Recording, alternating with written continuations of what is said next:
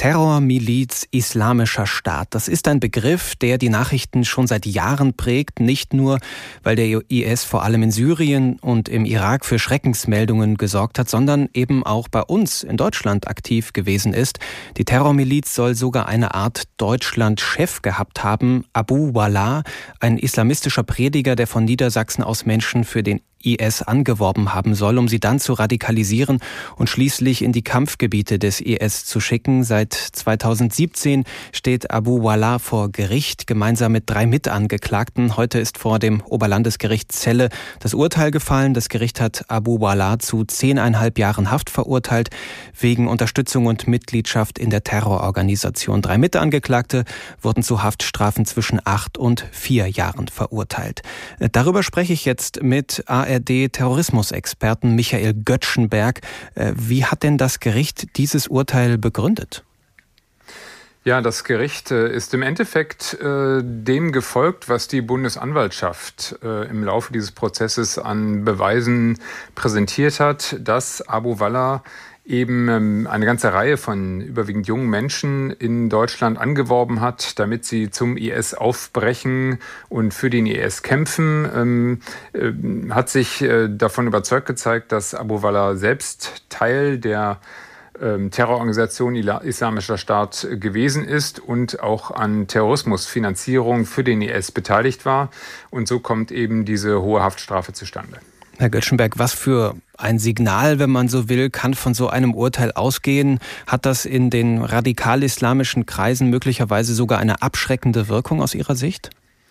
Ja, ich glaube, da darf man nicht zu viel erwarten. Äh, Abu Wallah sitzt ja nun seit äh, September 2016 schon in Haft, ist also seit äh, einigen Jahren bereits äh, aus der radikal-islamistischen Szene verschwunden und das von ihm betriebene System der Anwerbung von Personen für den IS auch.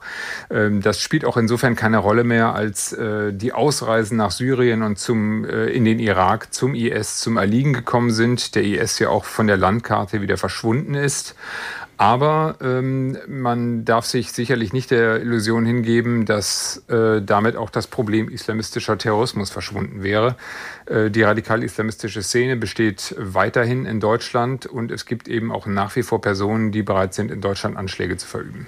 Wie aktiv ist diese Szene aus Ihrer Sicht? Wir können ja mal nach Niedersachsen konkret gucken, wo Abu Wallah ja vor allen Dingen gewirkt hat. Er war ja der Imam der Moschee des inzwischen verbotenen Vereins deutschsprachiger Islamkreis Hildesheim.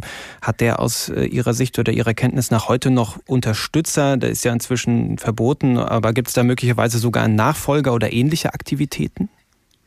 Äh, richtig, der Verein wurde seinerzeit verboten und äh, diese ganze Struktur dadurch auch zerschlagen. Es gibt äh, nach wie vor ähm, eine radikal-islamistische Szene, ähm, auch in Niedersachsen, ähm, wie auch an vielen anderen Orten. Die salafistische Szene insgesamt ist ein bisschen aus dem Blickfeld geraten, weil im Moment auch durch die Sicherheitsbehörden ja deutlich propagiert, der Kampf gegen den Rechtsextremismus die größere Herausforderung darstellt. Äh, aber verschwunden ist das eben alles nicht. Ähm, wir haben es etwas weniger mit äh, islamistisch motivierten Anschlägen zu tun gehabt in den vergangenen Jahren als in der Hochzeit des IS, äh, der eben tatsächlich einen langen Arm hatte, der auch bis nach Europa reichte. Ich erinnere nur an die großen Terroranschläge in Paris, in Brüssel, aber auch natürlich an den Anschlag von Anis Amri auf dem Berliner Breitscheidplatz. Äh, das haben wir jetzt in der Form länger nicht mehr gesehen, aber es gibt nach wie vor Personen, die bereit sind, solche Anschläge zu verüben. Ähm, in der Dresdner Altstadt im Oktober vergangenen Jahres, in Wien im November mit vier Todesopfern und zahlreichen Verletzten. Äh, das zeigt, dass dieses Problem, äh, diese Gefahr nach wie vor besteht. Lassen Sie uns mal auf die Arbeit der Behörden schauen. Was haben die denn möglicherweise auch aus diesem Fall Abu Wallah gelernt? Haben die Behörden diese Art der Gefährdung heute besser im Blick als noch vor einigen Jahren? Ja, das haben sie definitiv. Äh, es hat äh, eine ganze Weile gedauert, äh, dieses ganze System Abu Wala aufzudecken und zu durchdringen.